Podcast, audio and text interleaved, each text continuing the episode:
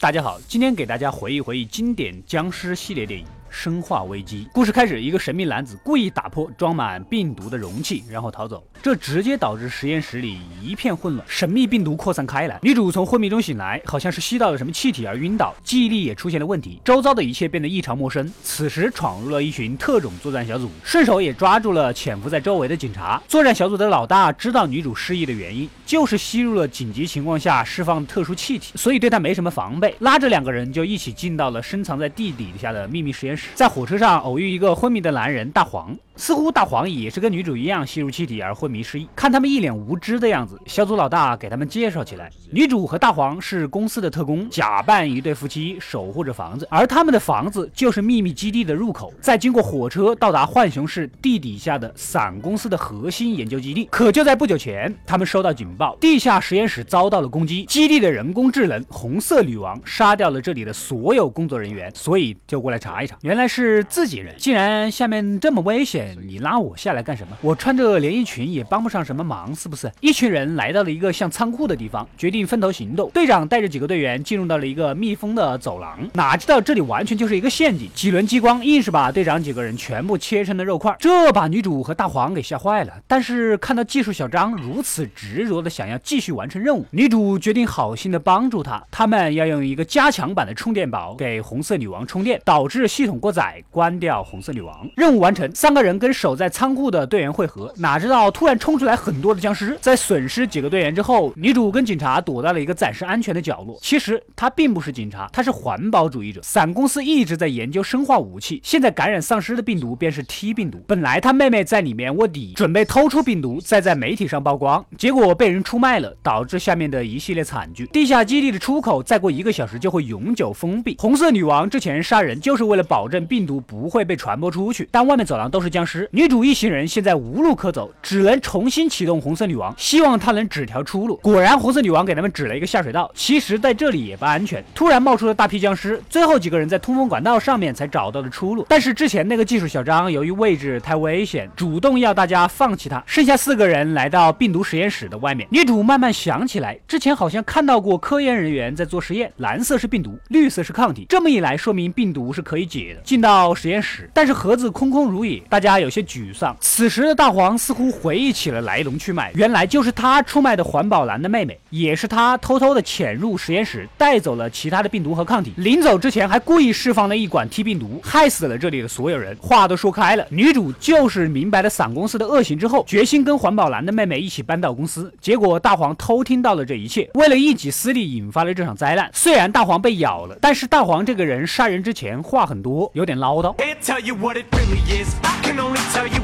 feels like. And right now it's a steel knife in my windpipe. I can't breathe, but I still fight. While I can fight, as long as the wrong feels right, it's like I'm in flight. Gonna stand there and watch me burn.